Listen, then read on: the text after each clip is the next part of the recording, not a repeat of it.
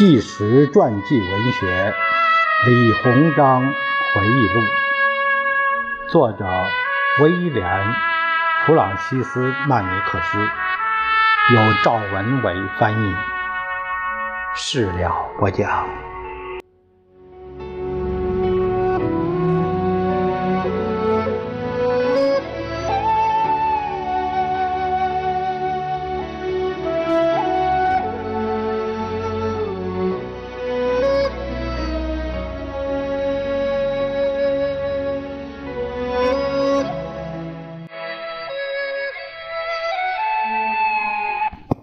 我们看李鸿章回忆录的第十四章，说的是鸦片瘾与鸦片交易。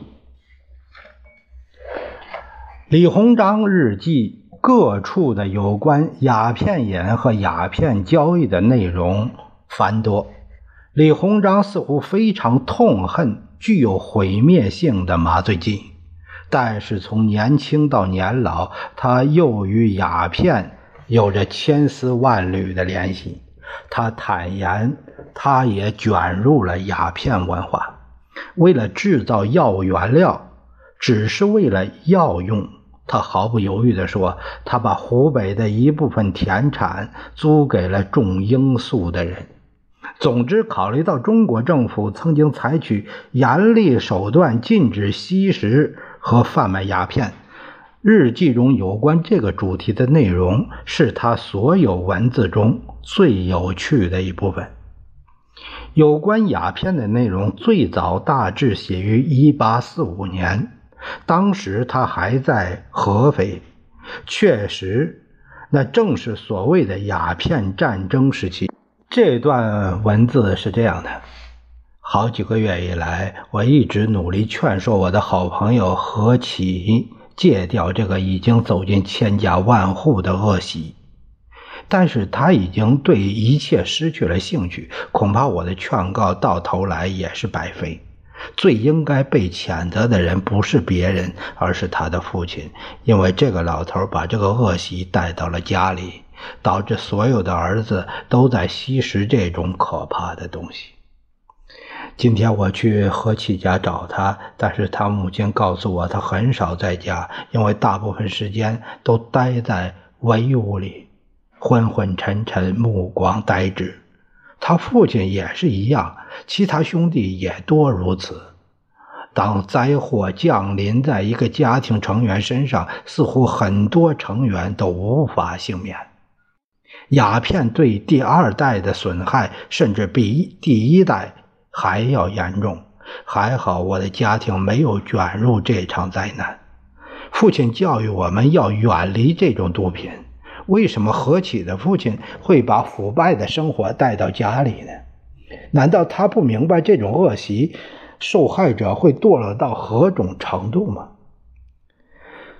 这些天，尽管父亲严厉警告我不要和他在一起，我还是去烟馆找何启。找到他并不难，因为大部分时间他都待在那个人尽皆知的烂地方。据说这里有两百多人吸食洋烟土。我在烟馆外遇到了他，当时他正要回家。当我对他的行为表示不满时，他冲我大发脾气。我们两家的关系一直很密切，何启的姨妈是我的姨娘，这个。李鸿章父亲的小妾啊，这个她是个这关系。她是一个非常受人尊敬的女人。看在何启的姐妹、母亲和士绅家庭的份上，我愿意忍受这种愤怒。但是这个曾经的朋友和同学不愿听我讲话。他说：“现在。”他爱烟土已经超过了四书五经，虽然不是天赋超群，但何启毕竟是一个好男儿，他为何情愿自寻死路呢？后来，这个是这个段日记没有日期，何启的父亲死了，是杨烟土害死的。有人认为他吸食过量。他曾经的合作伙伴不再尊敬他，他的财产也落到高利贷者手中，何其本人也不能再待在家里，沿街乞讨，沦落成一个可怜的乞丐。尽管他比我还小几岁，他的眼睛却几乎失明。昨天我从街边走过，他甚至没有认出我来。我相信过不了多久，他就会跟着他父亲而离去。十几年后，李鸿章在南京指挥常胜军时这样写道：“我发现这座大城市里充斥着鸦片烟，几百人很多天吃不上像样的东西，却有足够的鸦片供应。”因此，即使身处战乱，他们也可以照样睡觉做梦。我命令程将军，无论什么原因，只要与鸦片有关，包括持有、吸食、购买、贩卖，一经发现，立即砍头。刚刚接到指令。做事草率的程将军就和葛登将军吵起来了。尽管我禁止程将军招惹这个英国人，我痛斥了程将军一顿。他灰着脸儿去做我交办的事情。今天早上，他报告说已经处死了一千两百多名吸食、贩卖毒品的人。干得好啊！这进一步提升了他在我心目中的位置。我曾经说过。鸦片输入中国，主要应该归咎英国人。之所以这么说，是因为我亲自下令将一个在山东的英国海军军官凌迟处死。他把鸦片烟卖给我们的军官，但是他本人并不吸食。葛登将军如此暴跳如雷，根本不等我解释。我告诉他，如果发现一些下等的英国人乐于参与鸦片交易，也不值得大惊小怪。但是他补充说，当鸦片送到中国人面前时，有几百万人乐于接受。我不赞同他的说法，我把这个想法坦率地告诉了他。但是我们没有必要重提这个话题，因为他和我一样憎恨鸦片。因为知道这一点，再考虑到他对民族自豪感非常敏感，我警告程将军不要招惹他。温师年轻时吸食过这种毒品，不过用量不大。他他的意志极其坚定，我很难相信，在巨大的诱惑面前，他会和其他人一样轻易沦为这种恶习的牺牲品。如果我没记错，他曾经告诉我。当他还是一个年轻学子时，这个外国的祸害一度占了上风。但是他对算术的热爱将他从毁灭中拯救出来。不过，究竟是他亲口告诉我的，还是我听别人说的，现在记不得了。当他知道自己正在丧失解决天文和算术问题的能力时，他决定永远不再沾这种毒品。一八九三年，总督衙门。天津一家伦敦的报纸发表了一份声明，翻译件中写道：“他引用了我对乔治·纳萨尼尔·寇松勋爵讲过的话，说我和大多数中国人的看法不同，说我并不认为向中国输入鸦片要由大英帝国负责。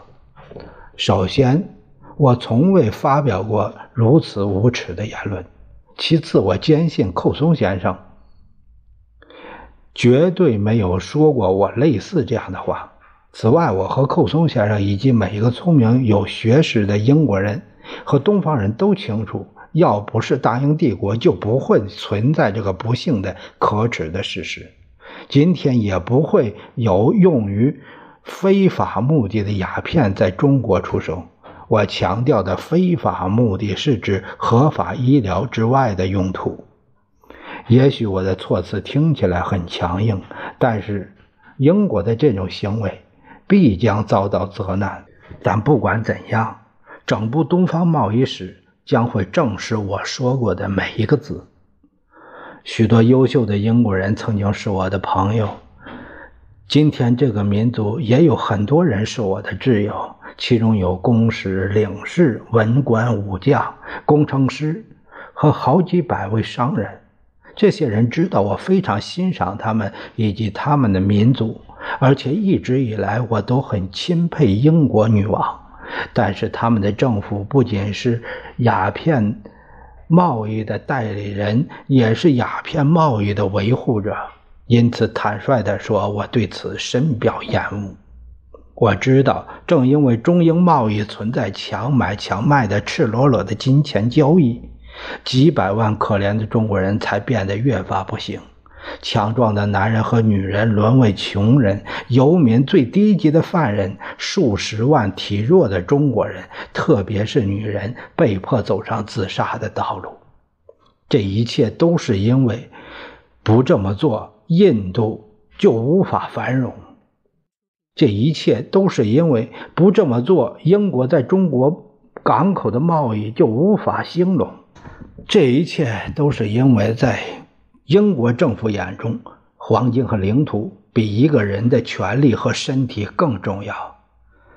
是啊，我们中国人走在伦敦的大街上会遭人嘲讽，他们说我们是东亚病夫。然而很多年来，就是这些伦敦人的政府夺去了中国各地几百万人的生命。一个英国海军司令曾经问我：“中共有多少人在吸食鸦片？”我没有直接回答，而是问他英国有多少人口。当他告诉我大约有两千七百万时，我说：“司令，这大概就是中国大烟鬼的数量。”他说他没明白我的意思。于是我告诉他，既然他的国家要对这种邪恶的贸易负责，那么英国的每一个男人、女人、小孩都代表着一个可怜的中国人。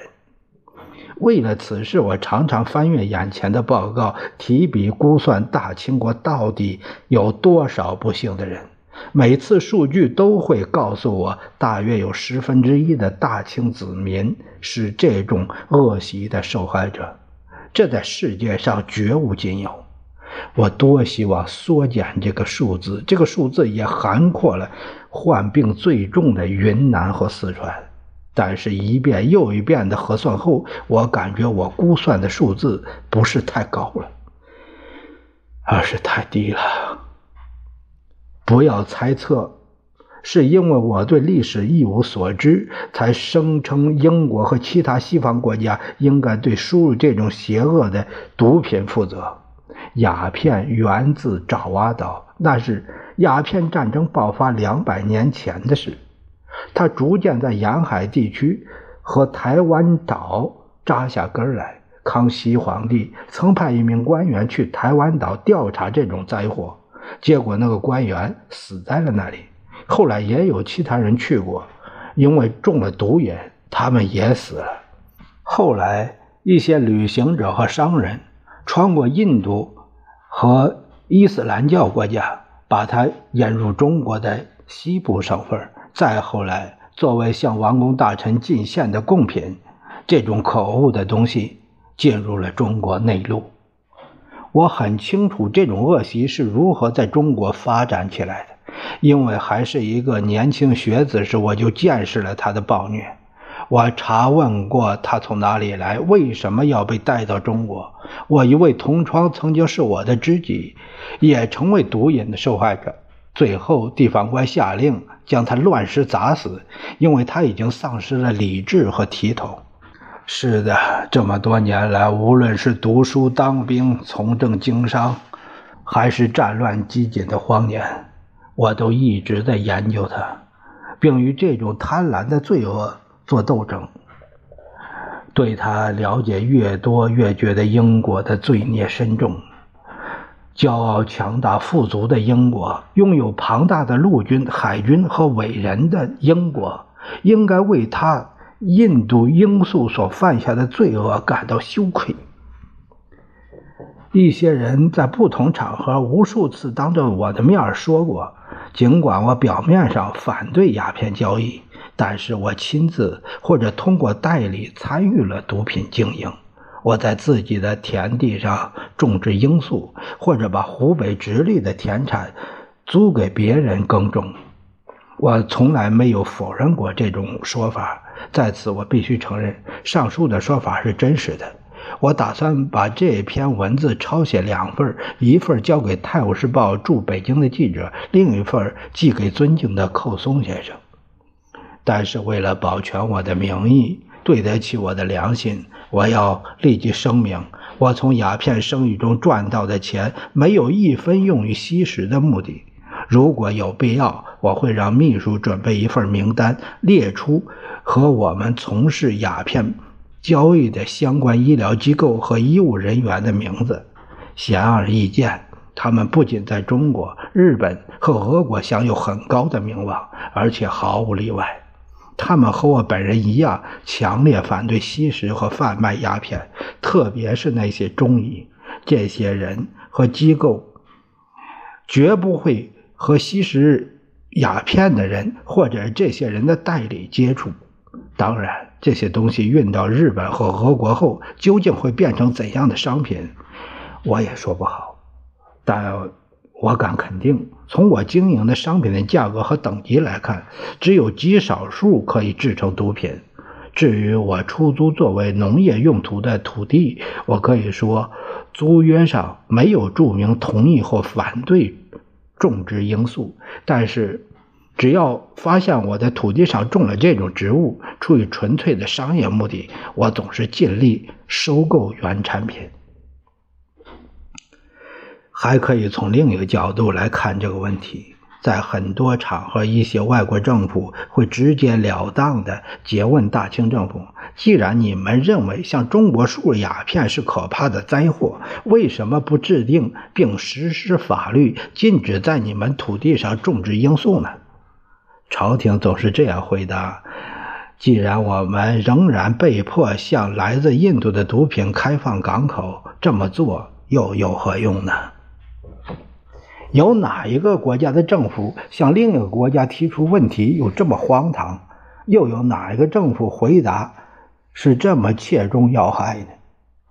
我知道，二十多年来，曾有私心的外国政府曾经多次敦促我们颁布最严厉的谕令，禁止在大清国范围内种植罂粟。他们不是反对使用可以置人死地、令人瘫痪的毒品，而是反对。栽种可以从中提取药料的植物。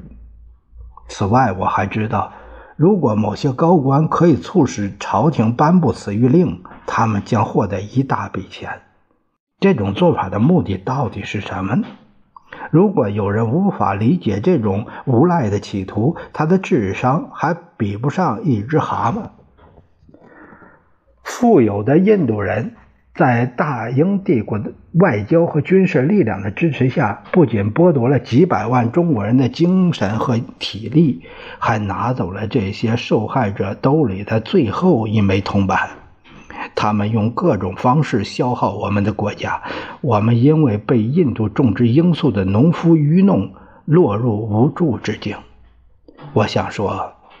我和那些公开或秘密反对西方教会在中国发展的同胞们不同。从早年起，我就欢迎西方的传教士、商人和工程师。我希望这种态度可以持续到底，因为我相信，在不牺牲自己的美德和高贵品质，不忽略许多世纪以来先贤和诗人。赐予我们的灿烂哲学和优美文学的同时，中国的庞大身躯越早觉醒，越早吸收西方的长技，就可以越早步入这个时代的强国之列，让中国的老百姓生活的更好。但是，所有的西方人都必须明白，由于这个罪恶的鸦片，基督教在中国的传播速度明显减缓。当我们的百姓、官员、差役、富人、穷人、红儒、白丁都知道，年复一年，十年如一日，一个基督教强国正在把最黑暗、最致命的病毒注入大清国的机体时，他们会作何感想呢？饱读诗书和有权有势的人都不会皈依西方的教会。一般说来，他们也不会因为鸦片变得一贫如洗，或者是锒铛入狱。但是他们的周遭充斥着这种恶习，被鸦片毒害的人变得奴颜卑膝，上了鸦片瘾的人横尸刑场。他们看见可恨的罪犯、被受害者遗弃的女人，以及路边的原野上无人掩埋的自杀者的尸体。当他们知道是一个大国，尤其是一个基督教国家，将大清国摧残到这种地步，他们会怎么想呢？从李鸿章有关鸦片的诗作中，我们可以体会到以上悲凉的心情。很遗憾啊，呃，他下面是。是这位英国作家翻译的，翻译成英文的李鸿章的诗作。嗯，这个我呢英语 A B C 水平，所以现在呢，呃也没办法读给大家听。嗯，也没办法，呃，所以有机会吧，呃，抽时间吧，抽时间，呃，我试着把这个。写翻译成的英文诗再翻译成中国诗，我尝试着看能不能做一下，呃，只能说是尝试，因为水平太有限了。那么，我们下一节会说到《李鸿章回忆录》的第十五章，说的是义和团运动中的任务。我们下一节再会。